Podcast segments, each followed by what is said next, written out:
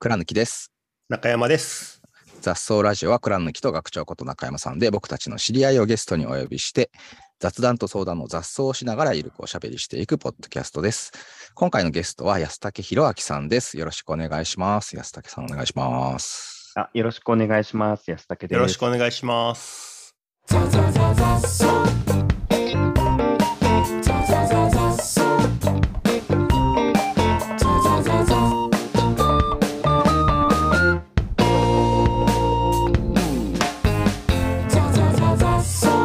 簡単に安武さんのご紹介になりますが、安武さんは、えっ、と、まあ、確認なんですけど あの、創業期の楽天に入社されたって感じですよね。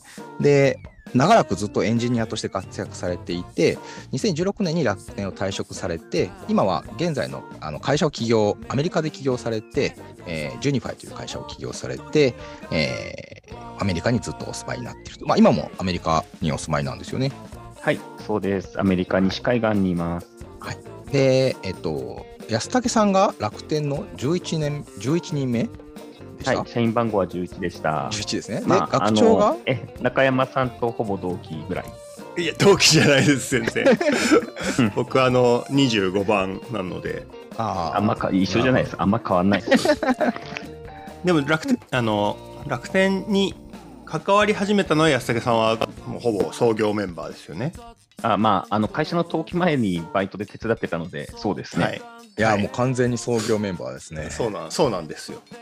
で、楽天はできてから、学学長はできてから入ってる。一応。僕はあの、できてから2年経ってから入ってます。なるほど。なので、全然違います。いえ、あんまか、もう無限、無限遠点の誤差ですよ、本当に。遠い遠い昔の話ですね。今回はあれですよねこの安武さんはもうそもそも僕が倉貫さんと知り合ったきっかけが安武さんが紹介をしてくださったっていうご縁であ、そうです、そうです。なんかあの自由な二人は息が合うだろうなって、ポポーンとひらめいたんですよね。安武さんが主催している主催？勉強会というかみんなで集まってご飯食べながら、はい。ゲゲストを呼んできてなんか話を聞くみたいなうんうん会でしたよね。そうそう。あの時はリクルートさんでしたかね、行ったのってそうですねどこでしたっ。け？そうでした、はいそうでした。あの、リクルートさんのアドバイザーやってた時ですね。はい、うんもう、それすらも無限遠点に感じるぐらい遠い昔に感じます。いや、昔な感じですね。6年、5、6年前ですよね。うん。多分もうそれぐらいになると思います。そうですね。うんうんうん。あ、本当だ。そうですね。いやー、ありがたい。あの、つない、つないでもらえたおかげで、いろんな僕も広がりができたので、いやーなんか、そ、ね、それまでそんな、あの、面白い人とつながるっていうことの体験がなかったんで、へえ。やっぱりね、あの、あの。ユニークで有名人だから。あいやいや、あの、まあ、言っても、その、なんていうんですか、ビジネスでお仕事をやっていくっていう、こう、真面目な社会人をずっとやってきてたので、そのうんうん、うん面白いからつながるかもしれないっていう発想はね、なかったですね、それまで。おーおー、そうなんですね。そうそう。なので、こう、まあ、起業して、あのーまあ、それこそ最初の頃は本当にもう仕事につながるお付き合いとかが多く、で、まあ、あの、もちろんね、お仕事のやってる中で面白い人とかも出会いはあるんですけど、その仕事関係なく面白さだけでつながってみるっていうのってもう、なんていうんですか？あの、本当お友達じゃないですか。でも私結構ずっと一貫して、その、なんか人と人の出会いって、なんか面白い人会うと、こう化学反応起きそうだなっていうのがあの、両方にとってプラスじゃないですか。いや、うんそうですね。うん、だからなんか人に人を引き合わせるときは、なんかこの、こあの、ここ、なんかこう、バチッと弾けそうなイメージが見えたら、つなげようと思って、で、なんか、あなんかある意味、なんか自分の中でアートの世界なんですよね。なんかこの人とこの人のこの属性で、なんかあピタッといって、すごくうまくいったら、なんかハッピーに感じるっていうのは昔からずーっとですね。へえ。うんそれはなんかそう、そういうのが楽しかったのは昔から楽しかったんですね、多分じゃあ。そうですね、なんか楽天でそのマネージャーの仕事をアサインされてから、なんかそういうことを考えるようになったんですよね。だからあの仕事、へ仕事と、あの、うん。仕事たくさん降ってくるじゃないですか。だからその中で、あの、やりたい仕事とやりたくない仕事があって、うん。でも、とある人にはやりたくない仕事でも、とある人にははいはいはい。勉強になったりだとか、はい。なんかこの仕事の面白さとその人の、例えばその人生のステージであったり、モチベーションであったりって、うん結構ばらつき、バラバラなので、そのバラバラなものをうまくマッチングすると幸せの最大化ができて、なんかパズルがピタッとはまった時に爽快なんですよね。はいはいはいはい。だからその経験からそういうのが好きになったような気がします。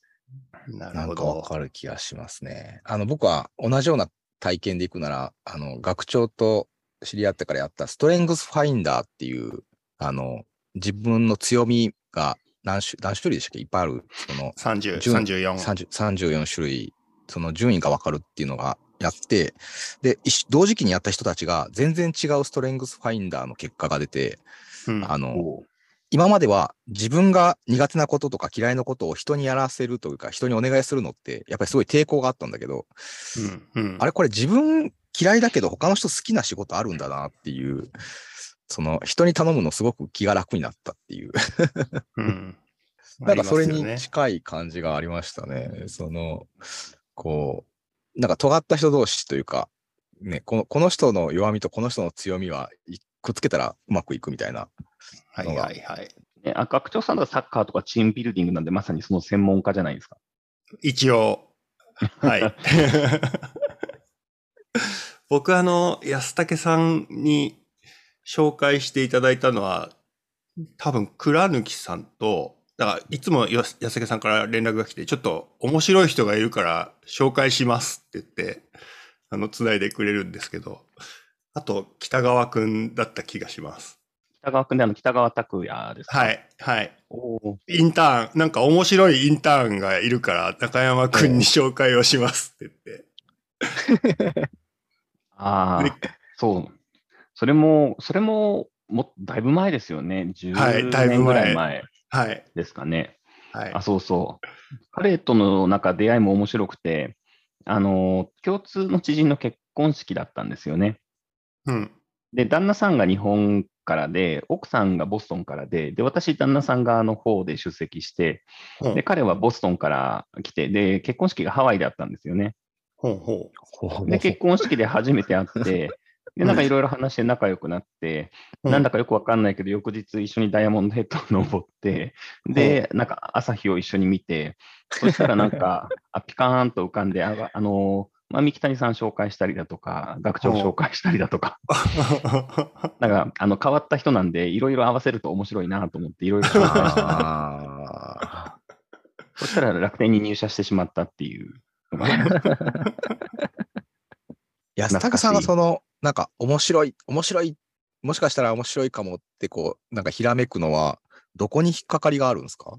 やっぱり学長の言葉で言うととんがりなのかもしれないですけれど、なんかあーみんな人生やりたいことあって、なんかこだわりのポイントとかあるじゃないですか。うんうん。なんか、私の頭の中で言うとこうですね、なんかタグが振られるんですよ。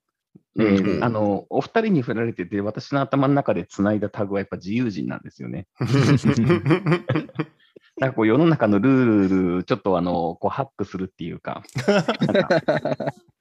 でそういうあのタイプで話が合う人、そういう形の中ですね、こうマッピングして、あこの人とこの人を合わせると面白いだろうなと思って、あこのー間ですね、あのここに遊びに来て、なんか一緒にあちこち行った、あのエブリンさんっていう、あのマウリ・エブリンさんで、あの女子バスケットの日本のあ代表で、ーはいはいはいはいはい。はいはい。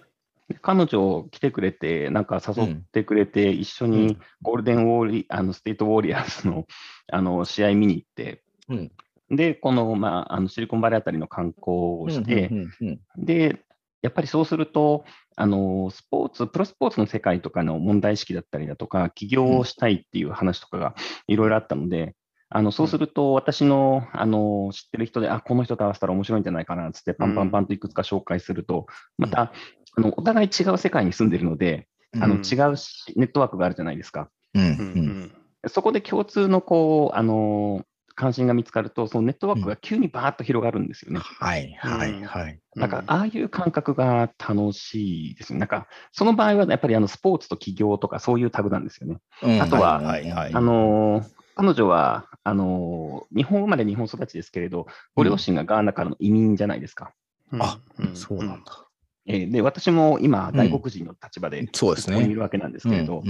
やっぱそういうダイバーシティであったりだとか、うん。あのーその国のなんていうか、あのマジョリティじゃない中で、まあ、うんどうやって、あの自分のアイデンティティ作っていくかみたいな話も、やっぱりそのたあのタグの中に入るんですよね。うんうんうんうんでそういうことに関心がある人同士で結びつけていくと、やっぱ話が盛り上がって楽しい。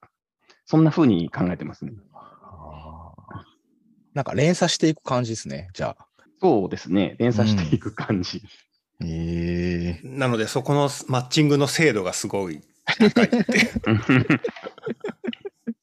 なんか、あのーこっちにいるお私と同じような、なんか人の紹介してくれたりして、マッチングしてくれるのがとても上手というか、とても楽しい、あの、Google 勤めの池田さんっていう人がいるんですけど、うん。なんか、つい数日前っていうか、5日ぐらい前ですかね、うん。突然なんかメッセージがポーンってきて、なんか面白い人来るんで、一緒に行きませんって言われて、その方が、あの、えっと、フェンシングのメダリストの太田さんだったんですよね。おお、うん太田太田由紀さん？ええ。で、まあ、こっちに来ていろいろと見て回られるんで、うんで、ちょっとグー Google のあの新本社なんかご案内するからっつって、うんうんうん私もなんかひょっこり行って、何の特定のトピックもないんですよね。本当にあのうん面白そうだから、この人とこの人合わせるとなんか面白いこと起きそうだからっていう。でもなんかそういうのも緩いですし、いいですよね。人のあの人の紹介だと、なんていうか、いろんな話もつながっていきますし、うんうんうんうんうんまたパーティーでいきなり横に立った人と話すの難しいですもんね。いや、難しいです。ね。うん。いや、そうなんですよね。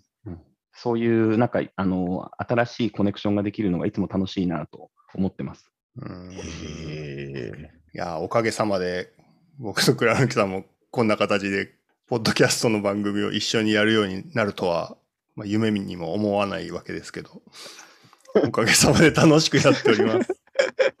本当、世の中あの知らない世界見るのが楽しいし、想像がつかないことが起きるのが楽しいですよね。うん。え。いいですね。ちなみにさっきのあのエブリンさんは、あのうん今度学長にも紹介したいなと思ってたんですよ。ほなんかやっぱりあのスポーツ、サッカーであのチームビルディングだとか教育のところあるじゃないですか。う。はい、はいきっと。話が合うと思うんですよね。うんうんうんぜひまた今度おつなぎさせてください。あ、ぜひ、喜んで。やっぱりあの、僕はサッカーの人とつながることが最近増えたんですけど、やっぱ育成っていう話は、あの、共通ですぐ話せるなっていうのがうん。僕の中ではあって、なので、まあスポーツやってる中で育成っていう問題意識がある人とは、だいたいい初めましてでも結構楽しく盛り上がれます。うんなんかあのスポーツは本当にあの育成して、あのまあ、その後どうするかとか、やっぱりあのスポーツの選手あのプロ選手になると本当に選手の寿命があるじゃないですか。はい。で、やっぱりそこから先の人生がまた長いじゃないですか。うん、うん、うん、うん。結構彼女なんかそういう問題意識を話してくれたりだとか、あの前職でもサッカーもあれば野球もあって、あのプロ選手のあのセカンドキャリア的な話っていうのはたまに仕事の中でも話題になってましたし、なんかうんその成長もなんていうか、そのスポーツの技能を磨くだけじゃなくて、こう人間としてこの先、長い人生、どうやって成長していくのかみたいな話も結構、そこは面白いと思ってるんですよね。うんうん、うん、うん。めっちゃ大事ですよね。うんそして難しい話題ですよね。うん。なので、すごい専門特化してるから。あ、すあみません、商売もなんか似ていて、その短期的に売り上げをこう、結果を出すみたいなプレイスタイルと、うん。長く、うん要は老舗的なスタイルでやっていくっていうのと、やっぱ全然違う感じうん。じゃないですか。です。そういう意味で言うと、やっぱスポーツ選手って現役生活短いうちに結果出さなければいけない感っていうのが結構強いので、より難しいところがあるかもしれないなって思ったりします。うんそうですね。なんか専門特化して、その技能をめ磨くことに全ての時間を使うんで、なんかそれ以外のところに目を向けてると、なんか競争の世界に置いていかれる感とかいろいろありますもんね。う。うんん。なので、えっと、僕がやりたいのは、その、抽象度を上げると、その、サッカーなりバスケなりで培った経験とか考え方みたいなものが、いわゆるビジネス的な仕事をやることになった時とかに、こういうふうにチューニングを変えれば、そのまま経験が活かせるなってうん。思える人が増えるといいなと思って、うんあの、ジャイアントキリングとか、青足とのコラボ本を作ってるみたいなところがあります。うん すごい。青足とのコラボ、すごいですね。はい。本当ほ本の出版おめでとうございます。あーありがとうございます。いや、そうなんですよ。なのでね、あの、サッカー、サッカーやってると、その、僕、まあ、ら楽天の創業当時のドベンチャーな、カオスな感じの毎日みたいな働き方をするときに、サッカーで、あの、だから展開が早い中で培ったあのものが結構そのまま活かせるねって思えるようになってくると、あの、昔あの、大学選ぶときは法学部に行くと潰しが効くよみたいな話ってあったと思うんですけど、えそうなんですか？なんか。しゅ どんな会社にも就職はしやすいから、法学部、とりあえず法学部い行けばみたいなことをなんか言ってる人がいた記憶があるんですけど、文系の場合。で、なので、あの、サッカー潰し効くよっていう世の中になるといいなって個人的には思ったりしてます。でも、サッカーってチームプレーなんで、あのそこであのいいい仕事ができる人って、あの組織でいい仕事ができると思うんですよね。それはありますね。うん、私あの、テニス趣味じゃないですか。はい、うんはい。で、昔、小さい頃はバスケットやってたんですよ。うん。で、チームプレーってやっぱり個人プレーで言うと、小さい時はやっぱりチームプレーの競技やった方がよかっあのいいんだなって思う時はありますね。へえ。あやっぱ人と協力して何かのゴールを目指すっていうプロセスを経るじゃないですか。はい、は。い。やっぱテニスもダブルスはそうなんですけどね、シングルスは本当にあの自己との戦いなんで、うん。まあ、あの学べるものが違うっていうだけかもしれないですけど、うんうんなんかみ,、うんみんなで何かを成し遂げていくっていう意味で、やっぱりチームスポーツいいなって思いますね。うん。そうですね。思い通りにならないことが多いですよね。はい。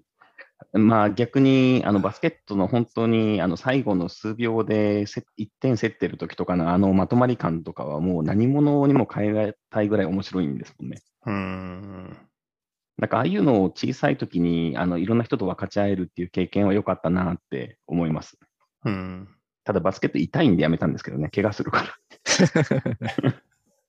スポーツ大体痛くないですか？ああのテニス選んだのはですねあのせ身体的接触がないからなんですよ ああ、そっか。あんま痛くない。痛くないです。サッカーは痛いですね。サッカーとかは痛い。常にどっか痛いです、ね。ぶつかる、ぶつかるやつはね。はい。安崎さんは今、アメリカ生活どれぐらいですか？えっと、その前辞めてからこっちに来てたんで、6年完了ぐらいですね。6年半か。僕も、あの、一回、ね安崎さんのご自宅にも伺わさせてもらって、あの、うちのメンバーも一緒に行って、で、まあ、あ前あそこの場所からまだずっと変わってない感じですか？あそこからはね、一回引っ越してます。ただ、あそうなんたんだの、うん。ええ歩いて10分ぐらいのとこなので、そんなに場所変わらないですけど。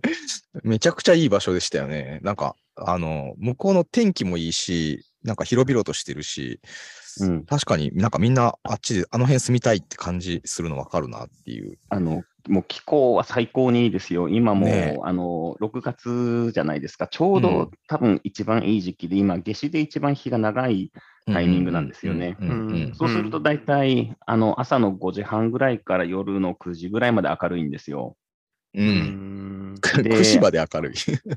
そうそう、あのここは私がいるところは結構色的には高くて、うん。日本でいうと仙台ぐらいなんですかね、多分ね。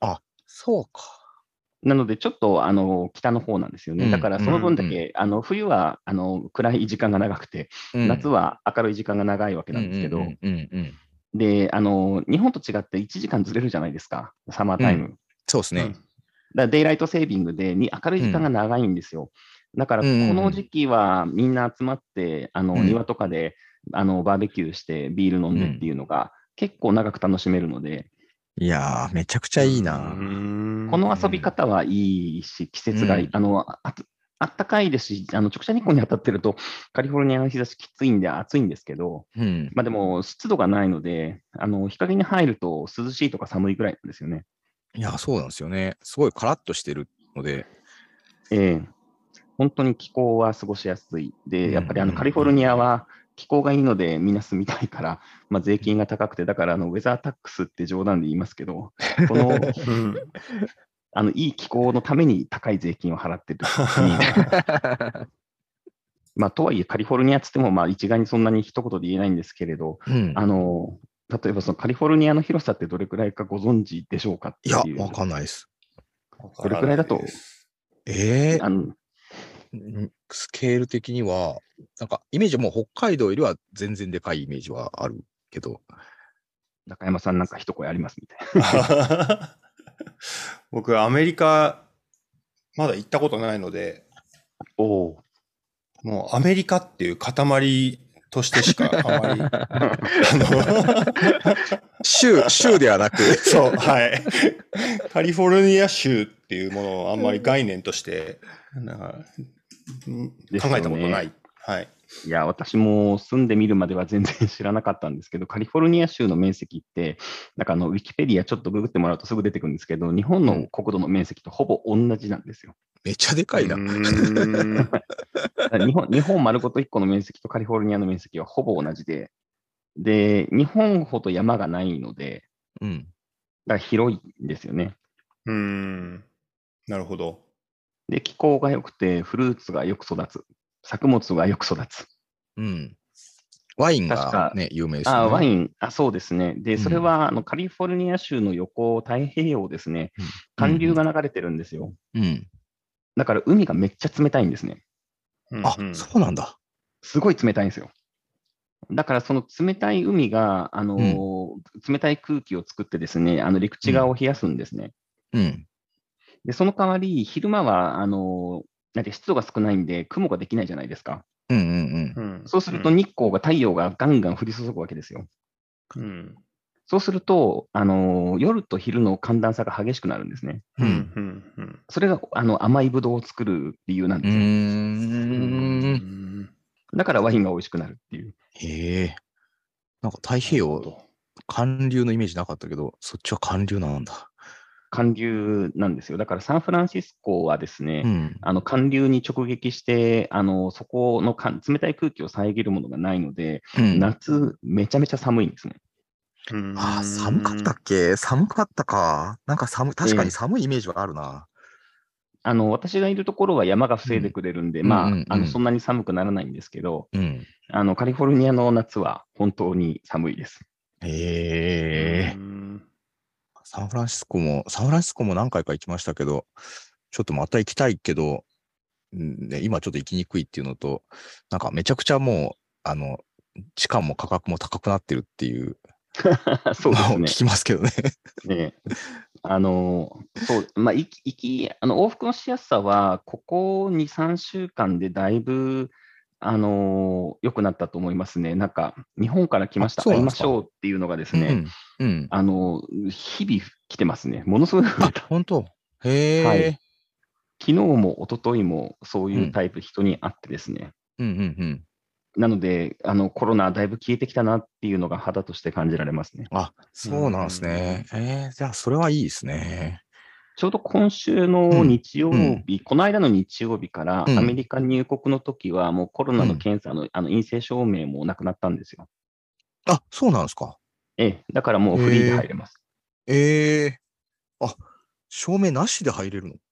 ええ、なるほど。まあ日本に戻るときに、あの、まあ日本はそうですね。やんなきゃいけないですよね。なので、あの、もうぜひ気軽に来れる形になったんで、ぜひ気軽にまた遊びに来てください。いやー、そうですね。またちょっと行きたいですね。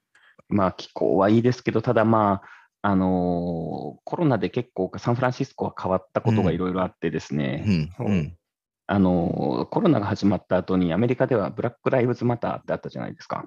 うんうんうんうんあれ、もっとリアルに暴動が起きてたんですよね。ええうん結構ですね、身の回りで、まあ、うん。サンフランシスコは本当ひどかったんですけれど、私の住んでるところの近くではサンノゼでもあって、で私は実際、その暴動の近くのところまでは近寄る、うん。あのチャンスっていうか、まあ、きあの機会はなかったんですけど、うんうん。うんまあ、ちょっと車を運転していると、暴動、あの暴れてる人たちが道に出てきて、車のガラス割られるとか、そういうのがわ結構身近であったりもして、で、サンフランシスコはやっぱり特にひどかったんで、あのー高級な商店街のお店とかは、あのー板張ってんですよね。